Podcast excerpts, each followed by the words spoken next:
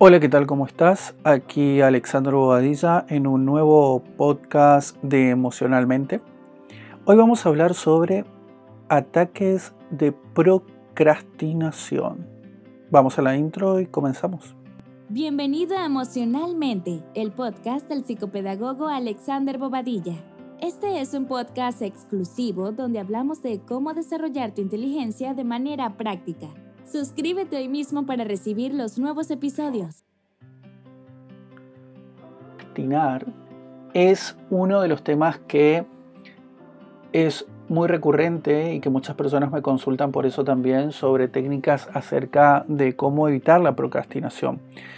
Y en realidad no se trata de evitar el hecho de perder el tiempo o de pasar por alto una obligación, sino que en realidad se trata de poder empezar a darle un sentido distinto a las tareas que tenemos que cumplir cotidianamente, porque no siempre tenemos en claro los beneficios de esas tareas o por qué siquiera las estamos haciendo.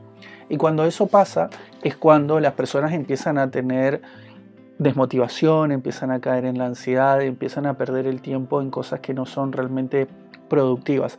Pero ahí tenemos que hacer un parate y empezar a pensar en esta palabra primero y antes que nada. ¿Qué significa ser productivos? ¿Qué significa productividad para cada uno de nosotros? Problematicemos esa palabra un segundo porque no importa quién seas, si sos un estudiante eh, universitario, si eres una persona que se dedica a los negocios, si eres una persona que tiene un trabajo uh, que tiene que realizar cotidianamente. No importa eso, pensemos en realidad en el concepto de productividad. ¿Qué es ser productivo?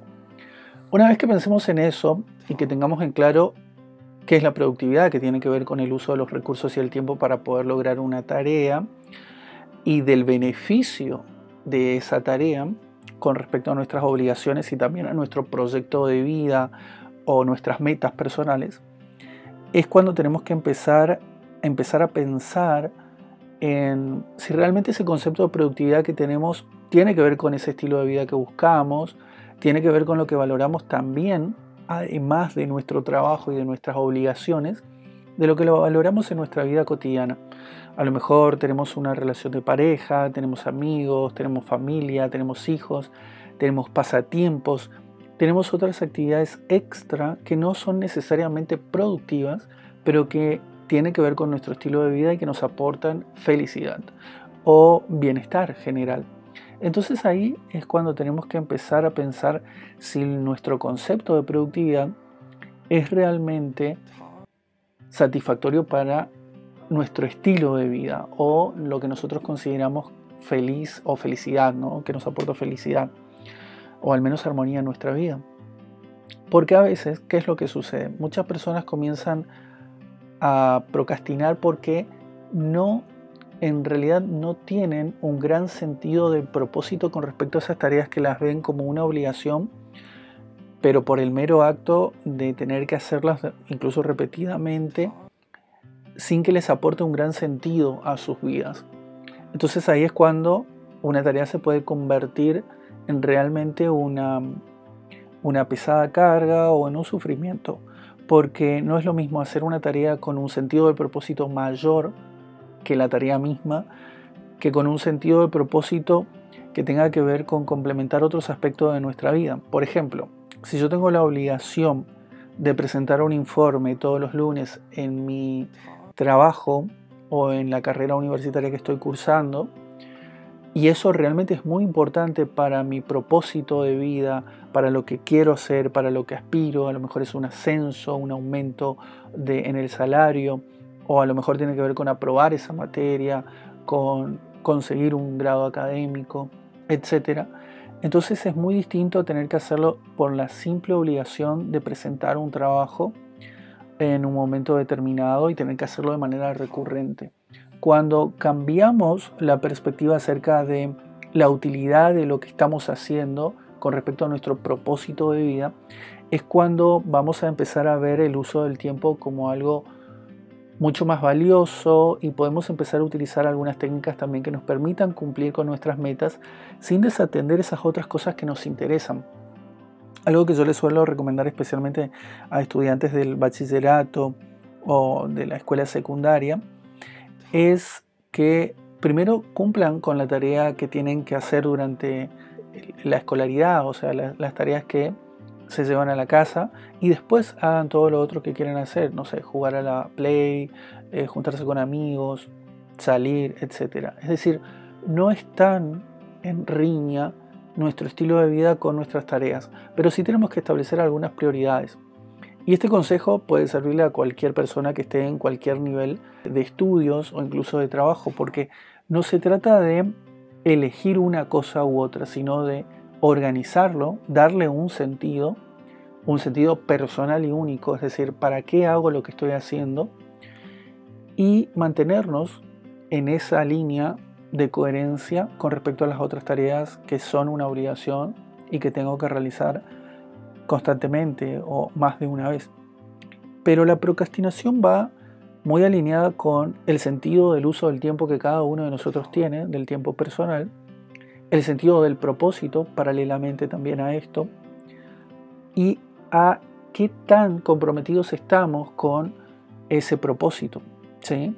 Porque, por ejemplo, si alguien ingresa a una carrera universitaria solamente para complacer a sus padres y esa carrera universitaria no la elegimos, no nos gusta, la cursamos a desgano, vamos cuando queremos o directamente no cursamos algunas materias, es obvio que ni siquiera las mejores técnicas de estudio van a ayudarle a una persona así porque de base lo que está dañado y lo que causa sufrimiento es una lección que ni siquiera ha sido suya, es una eh, imposición de un tercero, en este caso de padres. Y es ahí cuando tenemos que empezar a mirar si realmente lo que estamos haciendo en el día, a día tiene un sentido de propósito para nosotros. La idea es poder tener siempre una coherencia en el plano cognitivo, en el plano emocional, en el plano psicológico, que estos aspectos no estén en riña. Obviamente van a haber momentos en donde muchas de estas cosas, incluso habiendo sido una elección personal, van a hacer dificultades, van a presentar dificultades o van a ser dificultosas en nuestro día a día, porque no vivimos en, el, en un mundo de, de color de rosa con unicornios. Siempre van a aparecer situaciones desafiantes. Pero cuando tenemos ese sentido del propósito alineado con nuestras metas personales y una organización mínima que nos permita usar nuestro tiempo de una manera productiva, en el buen sentido, sin desdeñar o sin desequilibrar nuestros aspectos emocionales o otras cosas que consideramos importantes, es cuando vamos a poder lograr cosas realmente valiosas en el futuro. Pero poner en riña nuestro tiempo con lo que nosotros realmente queremos o nos causa felicidad o nos causa placer, no es la idea. Todos tenemos 24 horas al día. El tema es cómo invertimos esas horas y qué estándar de valores tenemos para nuestra vida cotidiana o para este momento de nuestras vidas. Siendo estudiantes universitarios, nuestro estándar y nuestra meta y nuestro compromiso va a tener determinadas características. Siendo empleado, trabajador o empresario, va a tener otro tanto de características muy distintas y metas por supuesto también muy distintas. Pero el compromiso que asumamos con las tareas que incluso aquellas que nos desagradan son lo que van a marcar la diferencia entre el logro y el sentido también de, de cumplimiento y satisfacción personal en ese cumplimiento, porque no es lo mismo, de vuelta voy a este ejemplo, de no es lo mismo cuando nos ponemos una meta y hacemos todo para poder alcanzarla, que ponernos una meta o que nos impongan una meta que en realidad ni siquiera sentimos como propia o que incluso alcanzándola no vamos a sentir satisfacción porque es una meta impuesta o es un objetivo impuesto por otras personas. Entonces es ahí cuando tenemos que preguntarnos, vuelvo a esta pregunta, ¿qué es lo que yo considero como productividad o productivo? Y esa pregunta tenemos que planteárnoslas en un nivel profundo, en el nivel de propósito, en el nivel de sentido y perspectiva de mi vida. Esa meta o ese sentido de productividad tiene que ver con mis propios deseos o con deseos de otros. Tiene que ver con cosas que yo realmente quiero alcanzar o con otras personas que otras personas me dijeron que yo tengo que alcanzar, con un deber ser ajeno. Tiene que ver con mis reales propósitos, con algo que me va a causar placer o con algo que me está causando sufrimiento solamente y me va a causar sufrimiento incluso habiéndolo logrado. Eso es muy importante que lo podamos plantear y lo podamos tener muy presente. ¿Por qué este podcast se titula Ataques de procrastinación? Porque yo creo que hay momentos, ¿sí? Momentos en donde vamos a sentir un gran desequilibrio, como la turbulencia en un avión. Momentos en donde la vida aparentemente nos supera, donde hay situaciones que se tornan inmanejables. En la vida de todas las personas yo creo profundamente en esta teoría que de alguna forma la vida también me ha enseñado a verlo de esa forma. O, bueno, la ley de Murphy también es, es muy útil para poder explicar esto, que tiene que ver con que las situaciones negativas o circunstancias adversas se van a encontrar en algún momento de nuestra vida, en un periodo de nuestra vida, todas juntas, o por lo menos dos o tres de ellas, o incluso más, todas juntas. Por ejemplo, no sé, se muere mi cachorrito, repruebo un examen, me despiden de mi trabajo, no cumplo mis metas. Es decir, un montón de situaciones horribles, adversas, situaciones que podemos decir que son catastróficas o que aparentemente nos pintan un escenario absolutamente catastrófico del que no podemos incluso ver verlo con optimismo o ver una salida positiva de eso. Y esas situaciones nos van a provocar estos ataques de procrastinación, que tiene que ver con simplemente el hecho de no cumplir con nuestras obligaciones. Pero ahí es donde yo invito a todos, y te invito a ti que estás escuchando este podcast, a que desarrolles el, el yo diría, el principal elemento que va a determinar el éxito en todo lo que hagas, que es este escudo protector de la autoestima, que es la resiliencia, y que justamente se retroalimenta de la autoestima. ¿Qué quiero decir con esto?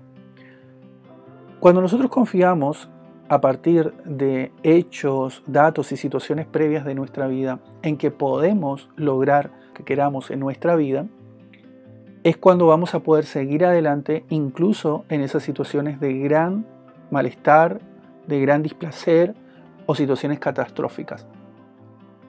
Por ejemplo, si yo sé que ya he tenido grandes pérdidas a lo largo de mi vida y que he salido airoso o medianamente he podido recomponerme, independientemente del tiempo que me haya tomado el hacerlo, ahí tengo un elemento objetivo, real, específico, donde yo puedo decir, bueno, esta situación no va a ganarme, no va a sobreponerse por sobre mis objetivos, por sobre mis metas, por sobre lo que quiero lograr y lo que tengo que lograr. Suscríbete hoy mismo para recibir los nuevos episodios. Continuamos. Y es ahí donde transformamos a, esos hechos objetivos de nuestro pasado personal en el escudo protector frente a esas situaciones aberrantes o catastróficas, ¿no? que vienen a ser una gran turbulencia o incluso el avión en picada cuando nos pasan en nuestra vida y que lamento tener que informarle a las personas que no han atravesado por esas situaciones todavía, que la vida tiene que ver con eso también, con poder atravesar y en algún momento todo eso se va a juntar en un punto específico de nuestras vidas y tenemos que aprender a pilotear en esos momentos. Y tenemos dos opciones. Mantener el rumbo de ese avión o dejar que el avión se vaya en picada. Y no podemos permitir, o al menos eso va a tener que ver con lo que cada uno puede hacerlo, ¿no? O cómo, cómo pueda manejarlo y a quién pida ayuda y si puede autoobservarse objetivamente también para encontrar estos elementos que dije de objetivos de nuestra propia autoestima que nos permitan mantener ese avión pese a la turbulencia en vuelo hacia un objetivo específico, ¿no? Y es por eso que el sentido del propósito va a actuar como uno de esos motores que impulse ese avión y que la mantenga en el aire, incluso cuando la turbulencia sea muy intensa. Y el otro motor es la autoestima, es decir, que tanto confiamos en nosotros mismos, pero no confianza etérea, vacía. Me refiero a yo sé que ya atravesé por momentos difíciles en mi vida y puedo lograrlo. ¿Por qué hablo de estos dos motores, la autoestima y el propósito? Porque si no el avión va a tambalear y cualquier cosa puede hacer tambalear ese avión. Y la idea es que puedas mantenerte eh, cuando sucedan esos ataques de, de, procrastinación, por motivos muy específicos también, duelos, pérdidas, situaciones anímicas que no nos hacen querer seguir, que nos causan gran malestar. Me refiero a cosas muy, muy específicas que generalmente tienen que ver con pérdidas, pérdidas o rupturas amorosas, pérdidas o rupturas familiares, eh, incluso de mascotas o de amigos. Tenemos que poder mantener siempre como eje que nos guíe nuestro propósito, es decir, para qué hacemos lo que hacemos todos los días, y nuestra autoestima. El hecho de reconocer que hemos logrado cosas a lo largo de nuestra vida y que esas cosas nos pueden ayudar a reposicionarnos frente a la adversidad de una situación específica. Y yo creo que existen momentos en donde vamos a tener ataques de procrastinación que tienen que ver con esto, con simplemente donde la vida parece imponerse de un modo catastrófico por sobre lo que nosotros realmente deseamos. Y aunque eso va a suceder en algún momento de nuestras vidas, tenemos que aprender que no siempre va a ser así, pero que nuestras metas, si realmente son importantes para nosotros, tenemos que poder comprometernos con ellas y lograrlas pese a todo. Yo sé que esto que estoy diciendo parece muy lineal e incluso imposible para algunas personas, incluso seguramente me, podrían refutar o alguien me podría llegar a decir, pero Alex, ¿cómo voy a mantenerme, no sé, entregando el informe a las 9 de la mañana en mi trabajo si yo acabo de perder a mi padre, si yo acabo de perder a un ser querido o acabo de cortar con mi pareja. Bueno, yo no digo que elimines el sentimiento que te produce esa pérdida o eso que estás atravesando específicamente, pero sí que te prepares para cómo vas a reaccionar en esos momentos, que también pienses qué tan importante es presentar o no ese informe, si tienes la opción de presentarlo el martes o el miércoles, pero presentarlo. Y qué tan importante es ese informe para tu trabajo y para tu rol en una función. O en el caso de los estudiantes universitarios, qué tan importante es presentar un ensayo, una monografía, un trabajo grupal en un día determinado, pese a que estés atravesando una situación realmente estresante o este ataque de procrastinación, como les llamo. Entonces, pensar en esto es muy importante y era la idea de este podcast en el día de hoy. Espero que te haya dejado pensando porque la idea es que pienses en que cada uno de nosotros en su propia vida tiene elementos objetivos en los que podemos decir, yo ya atravesé por situaciones difíciles y puedo con esto. Y nada va a interferir con mis objetivos, porque realmente este objetivo tiene que ver con mi propósito y tiene que ver con lo que yo quiero hacer a lo largo de mi vida. Ese sería el gran aeropuerto hacia donde estamos llevando este avión pese a las turbulencias. Espero que te haya servido. Si no estás suscrito, te invito a que te suscribas a este podcast en donde hablamos sobre educación emocional y sobre cómo llegar también a esos aeropuertos que son muy personales y que cada uno de nosotros tiene la responsabilidad de pilotear. Hablamos y espero que te haya gustado. Si te gustó, compártelo y suscríbete a este podcast.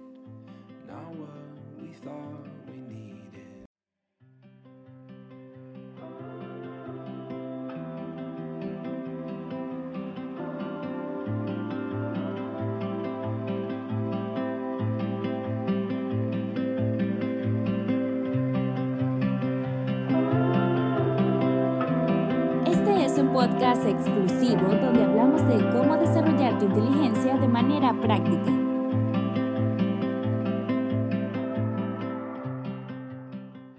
Suscríbete hoy mismo para recibir los nuevos episodios.